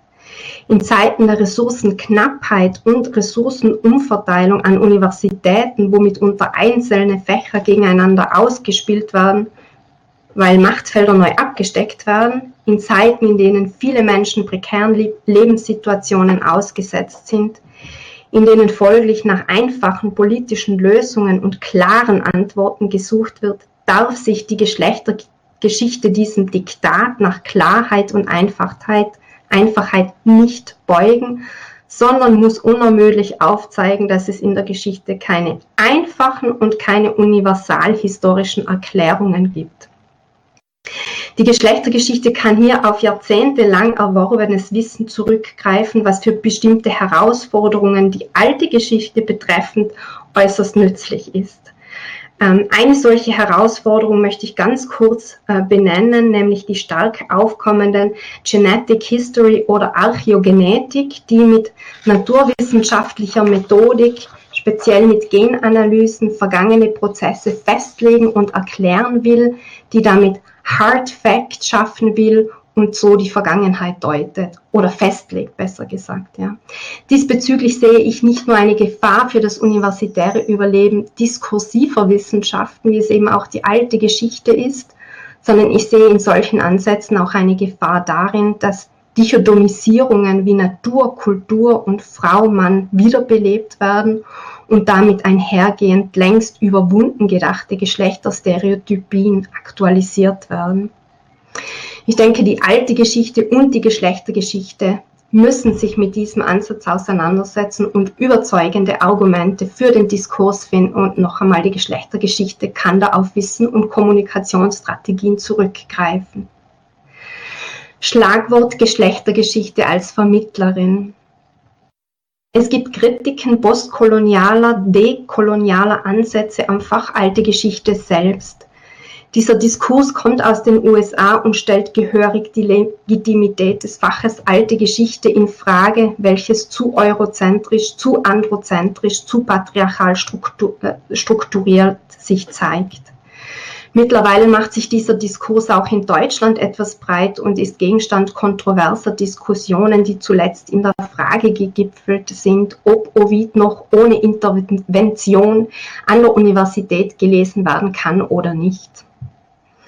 Ich finde, in diesem Zusammenhang kann die Geschlechtergeschichte aufgrund ihrer jahrzehntelangen Forschungserfahrung konstruktiv einwirken, vermitteln, indem zum Beispiel deutlich gemacht wird, worauf sich die Kritiken denn konkret beziehen. Ja, ist es die Struktur des Faches? Ähm, bezieht sich die Kritik auf die Bestellung von Professuren und Personal? Bezieht sich die Kritik auf das Quellenmaterial und oder auf die Bedeutung des historischen Raums für das eigene Geschichtsverständnis beziehungsweise für die Erinnerungskultur? Und die Geschlechtergeschichte kann aus eigener Erfahrung darauf hinweisen, dass Diskussionen nach Legitimität idealerweise nicht im Kontext von Ressourcenverteilung geführt werden sollten. Auch hier finde ich, dass die alte Geschichte sich Legitimitätsfragen stellen muss, sich mit Kritiken auseinandersetzen, Forschungsperspektiven weiterentwickeln muss. Und ich persönlich finde, dass Postkolonialismus viele neue Perspektiven eröffnet, die konstruktiv eingebunden werden können. Also mit Kritiken auseinandersetzen einerseits ist wichtig und andererseits muss deutlich gemacht werden, dass das historische Material nicht gebeugt werden kann, beziehungsweise für eine historische Analyse nicht vernachlässigt werden kann, weil es in seiner Überlieferung nicht politisch korrekt wahrgenommen wird oder nicht politisch korrekt definiert ist. Ja dass die griechisch-römische Antike im Diskurs über eine Verfassung in den USA im 18. Jahrhundert stark herangezogen wurde und damit Baustein einer Erinnerungskultur für die weiße männliche Elite wurde, auch damit muss sich das, auch damit muss sich das Fach auseinandersetzen, vor allem in den USA. Die Antike als Baustein für moderne Freiheit, die wiederum auf Ausschluss und Diskriminierung bestimmter sozialen Gruppen beruht, kann meines Erachtens aktuell nur in Verbindung mit postkolonialer Kritik behandelt werden. Also die Offenheit der Geschlechtergeschichte neuen Ansätzen gegenüber und ihre Sensibilität für Ungleichverhältnisse, Machtverhältnisse, für Ausschluss und Sprechverbote könnte hier konstruktiv zum Streitgespräch beitragen. Vielen Dank für Ihre Aufmerksamkeit. Liebe Cordula, ich darf auch stellvertretend für das Publikum laut applaudieren als Moderatorin und herzlich Danke sagen für diesen schönen Kommentar. Deine Schlagwörter sind auch als Schlaglichter zu verstehen, finde ich. Jetzt sind wir an dem Punkt, wo ich zunächst das Publikum daran erinnern möchte, im öffentlichen Chat Fragen zu formulieren, die ich dann vorlese. Und während das, äh, ich hoffe, bald der Fall sein wird, dass die ersten Fragen eintreffen, möchte ich gern zuerst Ihnen, äh, Frau Professorin Opitz, die Möglichkeit geben, auf den Kommentar zu reagieren, zu antworten und ich übergebe Ihnen somit gerne das Wort. Bitte schön. Ja, herzlichen Dank. Ähm, vor allem herzlichen Dank an, an Cordula Schneck, die jetzt nochmal eine ganz andere Perspektivenerweiterung vorgenommen hat. Äh, wir kommen im Grunde genommen, äh, wenn wir über Geschlechtergeschichte diskutieren, zur Geschichte tout. Das war ja immer auch ein Projekt, äh, was viele ähm, Historikerinnen sehr ähm, dezidiert vorantreiben wollten ich nehme an, äh, ihr, die ihr hier sitzt, würdet euch da auch dazu zählen, nämlich das Umschreiben der Geschichte. Also eine andere Art von Erinnerung zu schaffen.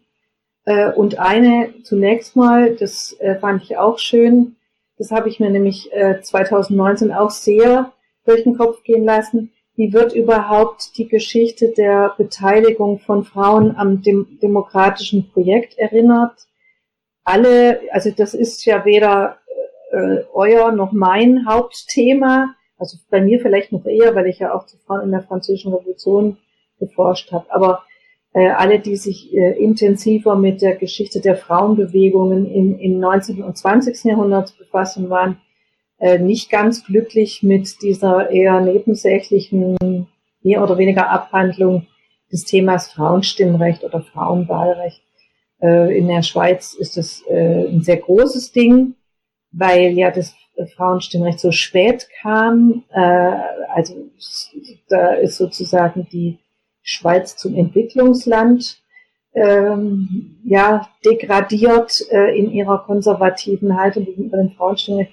Das finde ich also ganz toll, da nochmal darauf hingewiesen zu haben. Das ist ein ganz wichtiges äh, Geschäft, was wir auch betreiben müssen. Die Erinnerung daran, dass es so lange gedauert hat und die Erinnerung daran, dass es keineswegs selbstverständlich ist. Und insofern ist eben auch äh, diese ähm, geschlechtergeschichtliche sozusagen Einstiegsdiskussion, weil das war ja eines der wichtigsten Themen und ist es bis heute, äh, auch äh, ein Beitrag zur Erinnerung der Geschichte der Demokratie in Europa, die tatsächlich gut, äh, man kann sagen, eigentlich beginnt sie in den USA, aber äh, in vieler Hinsicht ist es auch unsere eigene europäische Geschichte und die äh, ist äh, sicherlich nicht irreversibel, wenn man an Polen denkt, wenn man an Ungarn denkt, wenn man an andere äh, europäische Staaten denkt, wo manches äh, im Moment sehr im Argen ist, äh, oder die Türkei im Hinblick auf, auf Frauenrechte, äh, vielleicht jetzt nicht Frauenstimmrechte oder Wahlrechte, aber Frauenrechte. Also das fand ich ganz toll, da danke ich sehr dafür. Äh, aber eben mir schien es auch nochmal äh, spannend und wichtig, zu, äh, darauf hingewiesen zu haben, jetzt, äh, Frau Schneck, das haben Sie super gemacht, dass die Geschlechtergeschichte eben auch eine, ein, ein Beitrag ist zu einer besseren Geschichtswissenschaft. Also ich habe sehr viel mehr unsere Nabelschau-Geschichte erzählt und bin jetzt sehr froh, dass wir das jetzt sehr viel weiter befasst kriegen. Und auch aus dem Grund bin ich sehr äh, der Meinung, dass die Geschlechtergeschichte noch lange nicht ausgedient hat, eben genau in dieser äh, machtkritischen, auch äh, Perspektiven schaffenden und äh, auch erinnerungspolitischen Dimension. Das finde ich äh, super. Hat mich sehr überzeugt und sehr eingenommen. Mittlerweile ist eine, eine, eine Frage im Chat eingelangt. Ich glaube auch zu einem der Lieblings Bücher. Zumindest erinnere ich mich, äh, dass ja, ist es auch ein Lieblingsbuch geworden in dieser Lehrveranstaltung, die ich einleitend erwähnt habe von 1990. Und zwar Ricarda Hofer fragt, nach, mit welchen Hinweisen würden Sie eine heutige Buchbesprechung, Buchbesprechung von Christine de Pissons Stadt der Frauen begleiten, einleiten, kommentieren? Ja, äh, die Frage ist schön und äh, klug und gut und eigentlich kann ich sie nicht beantworten, weil ich ja mittlerweile nicht mehr ganz im Feld der Mittelaltergeschichte stehe, um nicht zu sagen, da habe ich gar nichts mehr verloren.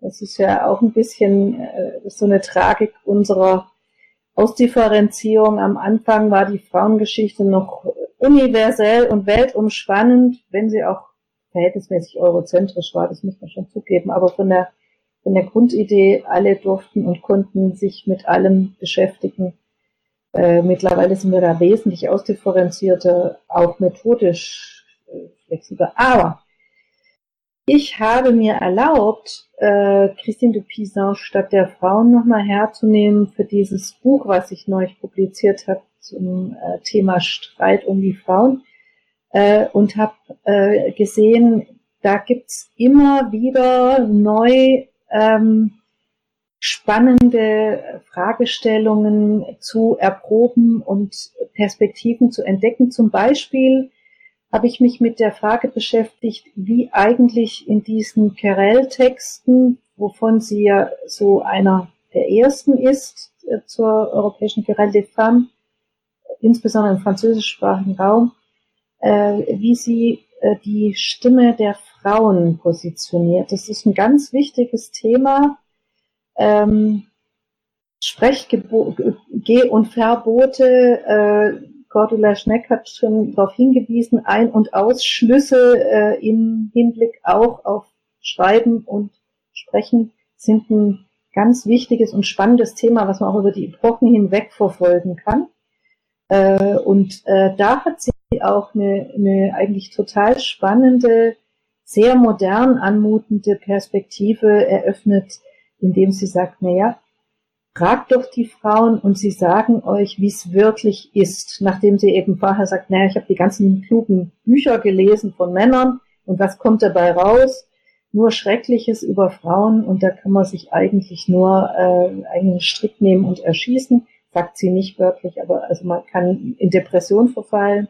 Wenn man mit den Frauen spricht, die haben eine ganz andere, eine sehr viel positivere Sicht auf die Dinge, auch auf ihre eigenen Lebensverhältnisse. Und sie ist auch wahrhaftiger, weil sie eben nicht so verformt ist von diesen Vorurteilen. Also das ist eine interessante Perspektive und die zieht sich dann durch, äh, durch ganz viele dieser äh, frühen, so wie früh feministischen Texte, also innerhalb der Querelle des Femmes und mündet dann in gewisser Weise auch ein in die Stimmrechts, also in die Vote. Das ist ja auch die Stimme Diskussion dann äh, im Umfeld der Französischen Revolution und sicher auch noch darüber hinaus. Sowas würde ich heute sicherlich äh, sehr herausstreichen. Ähm, was anderes, was ich heute äh, sehr herausstreiche, auch äh, schriftlich, äh, ist die interessante ähm, Beschimpfung von Männern. Ähm, das wollte ich früher gar nicht unbedingt so gelesen haben. Heute kann ich das sehr viel ein, äh, also sagen, kaltblütiger zur Kenntnis nehmen. Ähm, und das zieht sich dann auch durch innerhalb der europäischen Querelle des Femmes der frühen Neuzeit.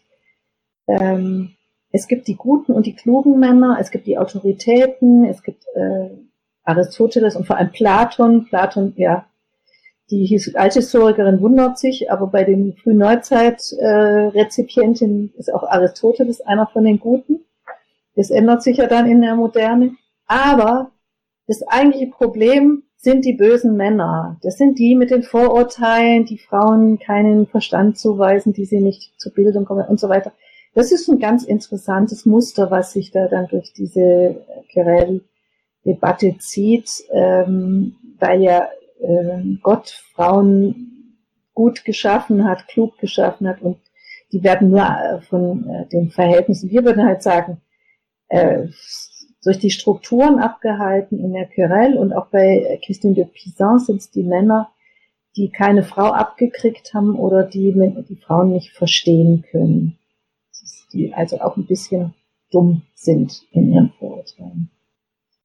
Ja, also das ist sicher ein Buch, das man auf die sprichwörtliche Insel mitnehmen kann, weil man immer wieder was Neues entdeckt darin. Ähm, keine Frage im Moment im Chat, außer ein herzliches Danke für den schönen Vortrag und den tollen Kommentar von Elke Kitzelmann und ein Dankeschön von Ricarda Hofer für die ausführliche Antwort. Und äh, ich habe gerade ein, ein Hundegebell im Hintergrund. Abendliches Gassigehen der Nachbarn. Entschuldigung dafür.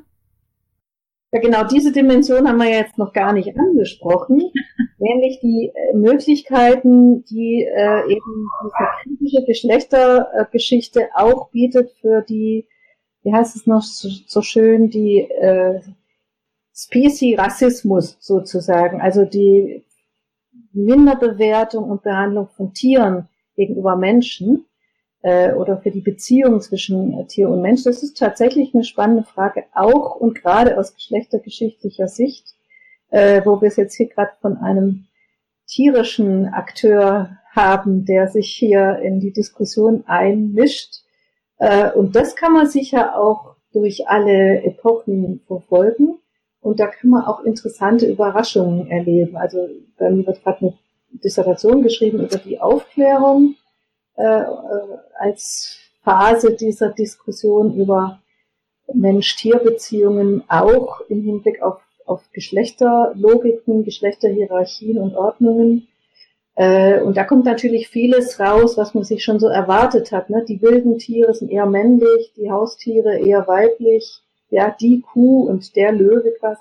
Aber es gibt da auch interessante Zwischentöne äh, und, und auch äh, eine interessante Art und Weise, wie unterschiedliche Autoren da auch damit umgehen, äh, je nachdem, ob sie eher vom, vom Tier und der, also sozusagen aus der biologischen Perspektive oder eher aus der äh, philosophischen, also menschenwissenschaftlichen Perspektive heraus argumentieren.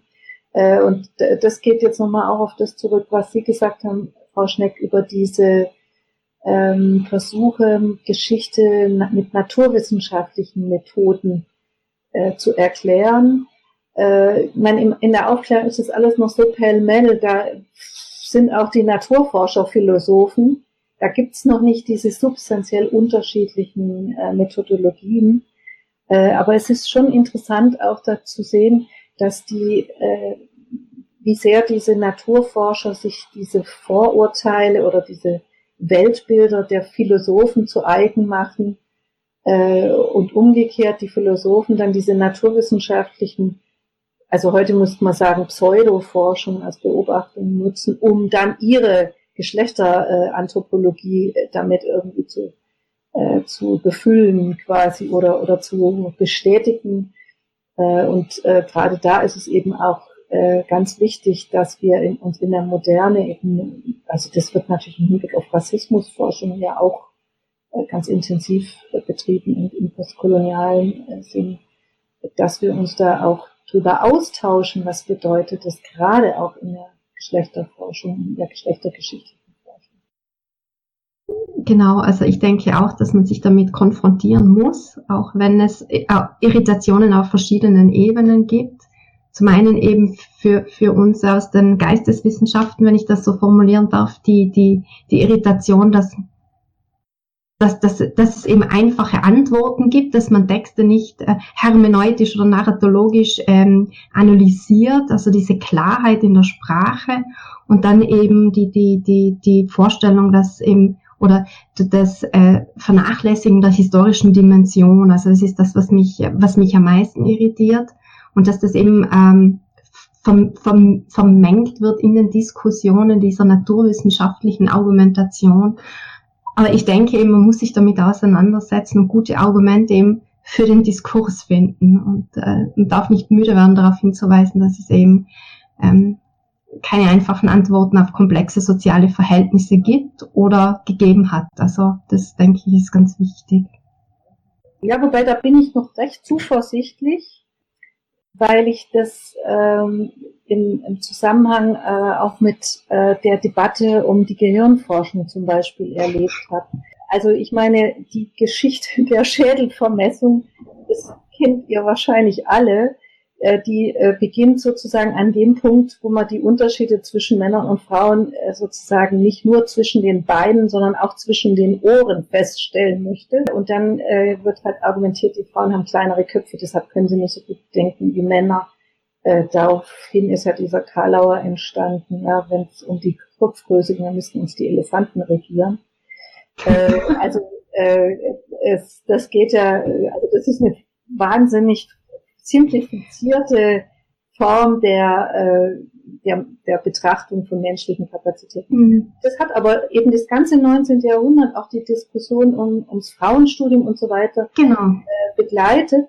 Äh, und dann war ich ganz äh, erstaunt, äh, das war so in den früheren Jahren meiner Basler äh, Tätigkeit, äh, da hatten wir so eine äh, interdisziplinäre Gruppe, auch mit feministischen Medizinerinnen. Und da kam dann sehr schnell, doch sehr stark auch diese Vorstellung auf, dass Gehirne formbar sind, äh, dass äh, es nicht nur die Hormone sind, sondern vor allem die Erfahrungen, die die Gehirne strukturieren und so weiter. Und plötzlich war dieses ganze hier Männer, da Frauen, hier äh, klein, da groß, groß Gehirn.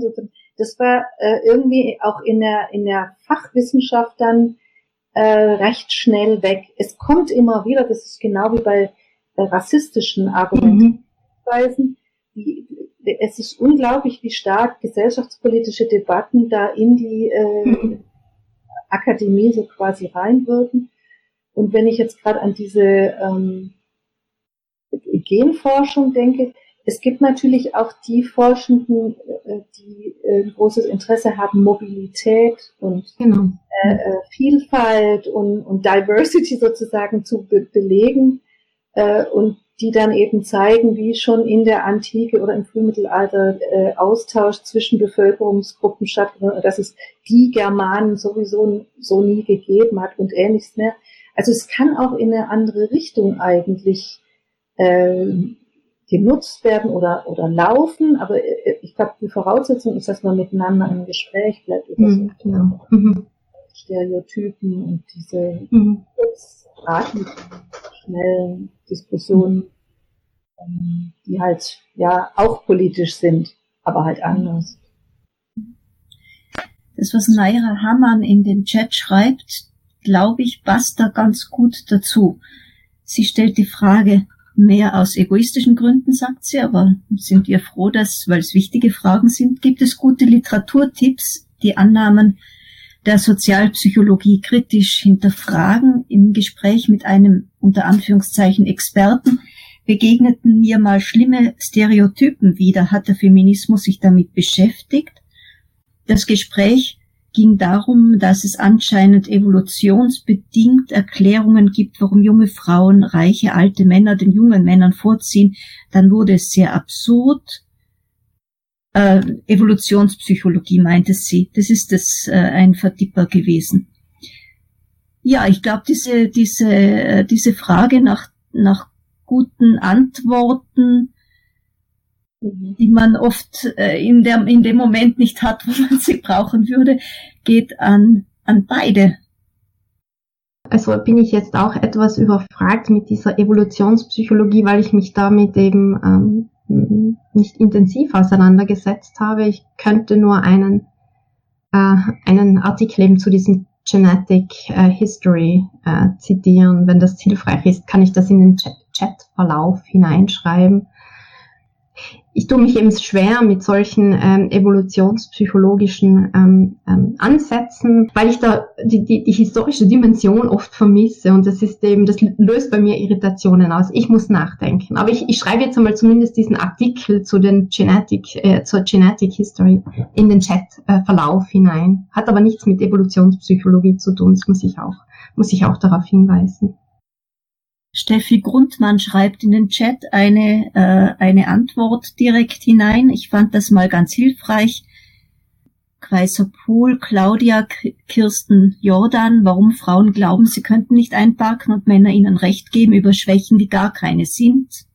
München 2004. Ja, also diese Frage nach soziobiologischen Erklärungen, die ja auch in dieser äh, Evolutions Psychologie oder ich glaube, das kommt mehr aus der ähm, Soziobiologie, häufig verhandelt werden. Das ist immer mal wieder Thema in der äh, Forschung, auch in der, also in der Geschlechterforschung mehr als in der geschlechtergeschichtlichen Forschung. Ähm, ich erinnere mich aber, dass in dem Artikel äh, von ähm, äh, John Scott, den ich zitiert habe, der 2001 erschienen ist, zum, zur Frage, ob Geschlecht noch eine nützliche Kategorie ist, da werden auch solche soziobiologischen Argumentationsweisen aufgegriffen und zumindestens ein mhm. Stück weit kritisch in Frage gestellt. Was ich auch bieten kann, aber jetzt nicht aus dem Kopf und hierher zitieren kann, ich kann nur ungefähr sagen, wo man das findet. Das ist äh, eine Diskussion äh, von Barbara Rosenbein, äh, Emotionshistorikerin und Medievistin, über die Frage, wie in der Emotionenforschung äh, per Laborversuche äh, Emotionalität erforscht werden soll, vor allem auch geschlechterdifferente Emotionalität oder die Art und Weise, wie wir Emotionen lesen, wie wir mit Emotionen umgehen. Und sie kritisiert daran eben zu Recht, dass das äh, sowohl äh, akulturell wie ahistorisch äh, zu Erkenntnissen äh, führt, die uns am Schluss auch nicht weiterbringen, weil im Grunde genommen das eine sehr zirkuläre Art und Weise ist, uns mit äh, menschlichen Gefühlen auseinanderzusetzen, die ja auch historisch kontingent und sehr variabel und, und äh, unterschiedlich auch in der Erfahrungsweise, vor allem auch in der Darstellungsweise sind. Äh, das ist in, ähm, ich glaube, 2008 in den feministischen Studien erschienen in einem Heft über Gefühle. Ja einfach Gefühle. Und da wird eben auch diese Art von simplifizierender und eben auch Differenz hervorhebender und, und dichotomisierender Art und Weise der Forschungsanordnung äh, kritisch reflektiert.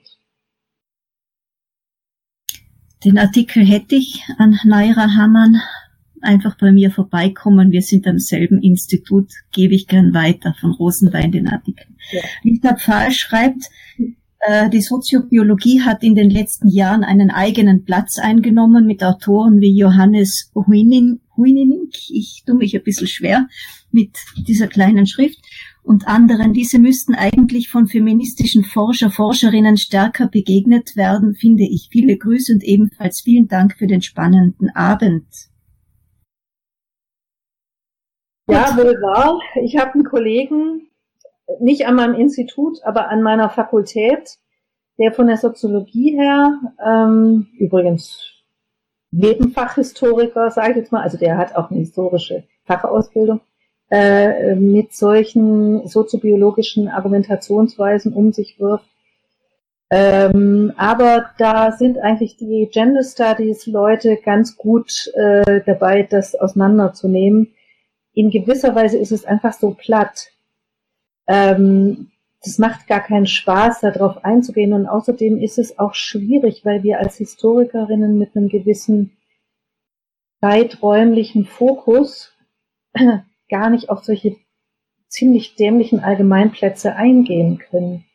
Ähm, ganz spannend fand ich immer von ähm, meiner Kollegin Brigitte Röder, die Ur- und Frühgeschichtlerin ist und damit sozusagen den, die Anfänge der Geschichte zu verantworten hat und die eben äh, auch Geschlechterforscherin ist, äh, ihre kleine Studie über äh, die vermeintlichen fixen Geschlechterrollen in der Vor- und Frühgeschichte.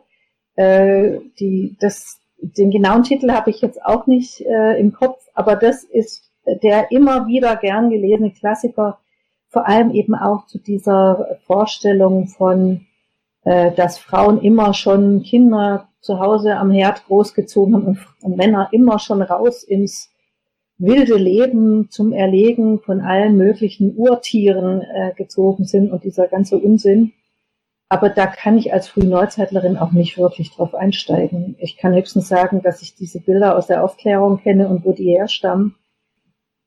Damit sind aber die Soziobiologen leider nicht zu beeindrucken. Die, benehmen, die nehmen die trotzdem für bare Münze und argumentieren eben auf ihren mit methodisch-theoretischen Grundlagen fröhlich weiter. Genau, da, da darf ich vielleicht noch hinzufügen, wir als Historikerinnen haben dann auch immer noch einen kleinen Raum, den wir betrachten. Ja, wir würden niemals, also als, als Historikerin würde ich mich niemals getrauen, etwas über das Mittelalter oder die Neuzeit oder die Zeitgeschichte zu sagen. Also außer es hängt direkt mit meinem Forschungsgegenstand äh, zusammen. Und deshalb bin ich dann meistens sprachlos, wenn solche äh, Argumentationen kommen, die eben ohne historische Dimension sind, die, die eben ähm, univers eine universalhistorische Erklärung bieten, also die völlig Raum und Zeit vernachlässigen. Das macht mich sprachlos und ähm, gleich wohl wissend, also man muss sich mit solchen Ansätzen auseinandersetzen, äh, auch um eben Argumentationen für, für die eigene Position zu, zu finden. Also, mhm. Lisa sagt, äh, danke für die offenen Worte in dieser Runde, dem würde ich mich auch anschließen. Und Elisabeth ähm, fügt hinzu, auch Sigrid Schmitz befasst sich mit feministischen Forschungen mit diesen soziobiologischen Ansätzen. Also es kommt, umso länger der Chat dauert, schon das eine oder andere hinzu. Ähm, sind wir besonders bescheiden als Historikerinnen?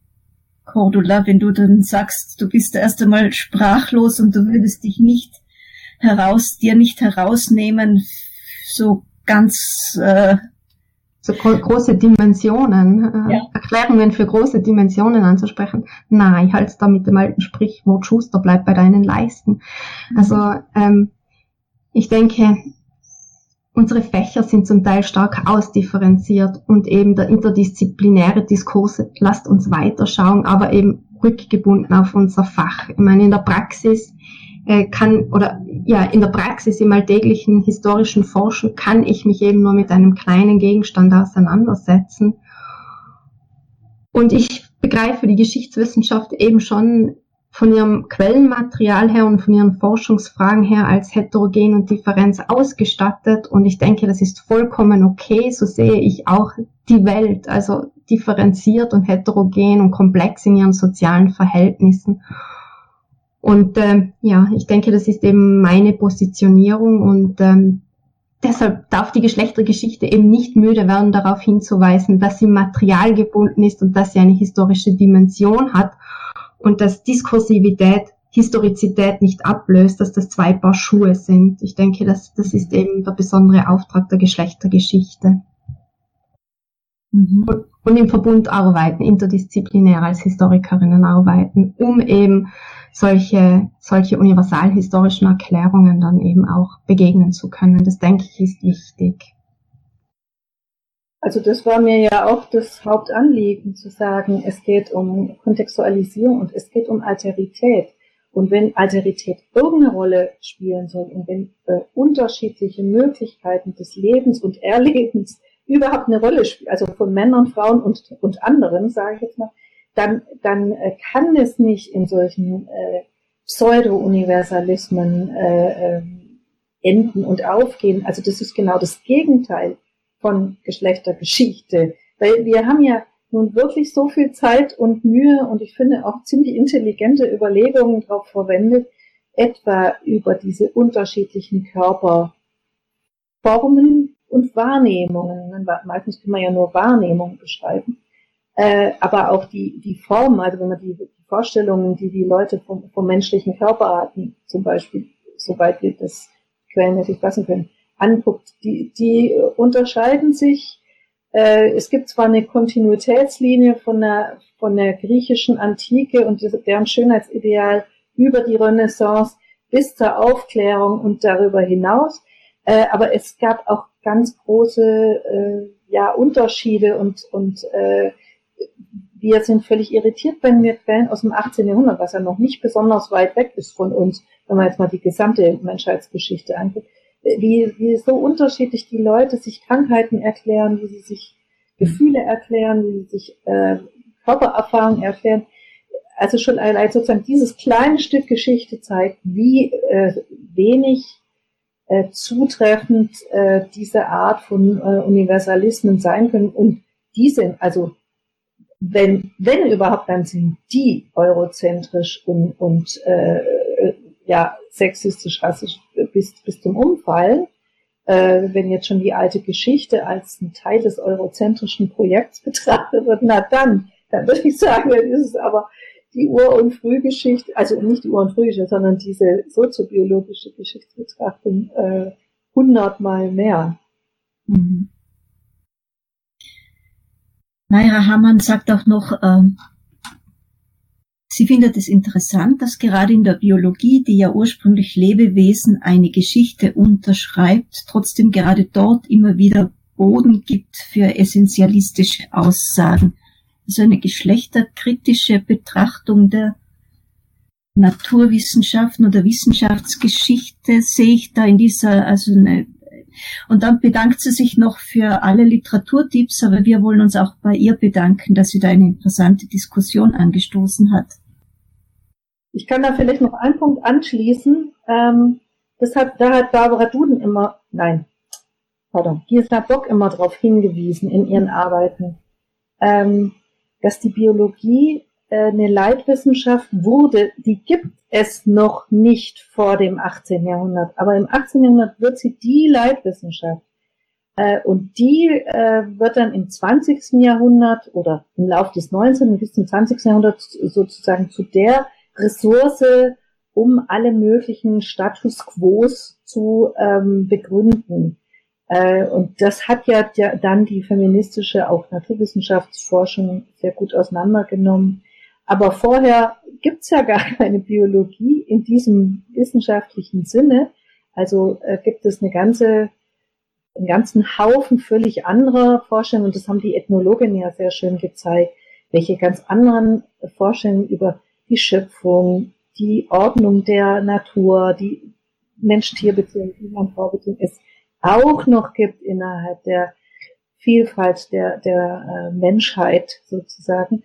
Äh, und insofern ist die Biologie eigentlich als Wissenschaft auch eine sehr, ja, sozusagen begrenzte, ähm, per se auch sehr eurozentrische ähm, Wissenschaftsform, die allerdings mittlerweile, also ich will das jetzt nicht alles in Klump und Asche reden, äh, durchaus auch spannende Erkenntnisse, wenn man es Umweltgeschichte nimmt oder so generiert. Aber also von, von der, vom, vom Anspruch her oder von der Bedeutung her ist die Biologie eigentlich sehr, sehr spät in, in den Chor der wichtigen Stimmen äh, aufgerückt. Aber vorher konnte man dasselbe mit der Theologie beziehungsweise mit der Religion machen. Da brauchte man keine äh, Biologie äh, und hat trotzdem Geschlechter, also Heteron Heteronormativität produziert. Mhm.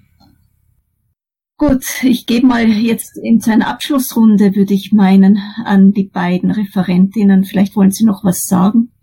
Also ich möchte mich auch ganz herzlich bedanken. Das hat mir jetzt äh, auch sehr viel Spaß gemacht, mal in diese Richtungen zu diskutieren. Mhm. Das machen wir ja sonst eher nicht. Aber ich würde sehr gern mit Cordula Schneck zum Beispiel über Monarchie und Geschlecht diskutieren oder sehr viel mehr noch ja, Häuslichkeit, äh, was aber die Seele, ja, also ganz andere Themen nochmal ansprechen äh, und das dann noch epochenübergreifend äh, vertiefen. Aber ich glaube, als nächstes müsst ihr euch jetzt jemand suchen, die oder der die äh, Soziobiologie mal ordentlich auseinander nimmt. Das wäre jetzt, glaube ich, das Gebot der Stunde, dass man da nochmal vom Fach kundigerer Seite nachhakt, äh, um da diese Diskussion, die ich verfolge die gar nicht so, die kommt mir gar nicht so vor die Augen, weil ich mich damit gar nicht wirklich intensiver beschäftigen möchte. Aber es scheint doch für viele äh, auch durch die Medien und so weiter ein Thema zu sein. Also ich fände es super, wenn man da, äh, wenn man das ein bisschen weiterführen und vertiefen könnte. Aber ganz herzlichen Dank auch äh, für die tollen Diskussions Beiträge und Nachfragen, äh, die mir jetzt wieder mal ein bisschen den Horizont geweitet haben. Ja, ich äh, möchte mich auch ganz herzlich bedanken. Vielen Dank ähm, äh, an die vortragende Frau Opitz. Äh, Sie haben wieder wunderbar die, die Geschlechtergeschichte zusammengestellt und Perspektiven eröffnet und ich denke, ja, das ist ein Feld, das wir weiter gerne bearbeiten ähm, aus unterschiedlichen Perspektiven. Und Maria, danke für deine freundliche Moderation. Ja, der Dank geht an Sie beide, an dich, Cordula, an Sie, Frau Opitz. Ich bedanke mich sehr, sehr herzlich. War eine ganz tolle Gelegenheit, auch wenn es nur virtuell ist, Sie mal zu sehen wieder. Danke auch für die ganz klugen Bemerkungen, sogar, dass Sie den Nachbarhund ins Gespräch mit hineingeholt haben. Das habe ich so noch nie erlebt. Das ich, äh, ja. Aber so habe ich sie auch in Erinnerung aus der Innsbruck-Zeit. Diese klugen, witzigen Kommentare, die mich zum Nachdenken gebracht haben. Herzlichen Dank. Und auch an dich, Cordula, Dankeschön.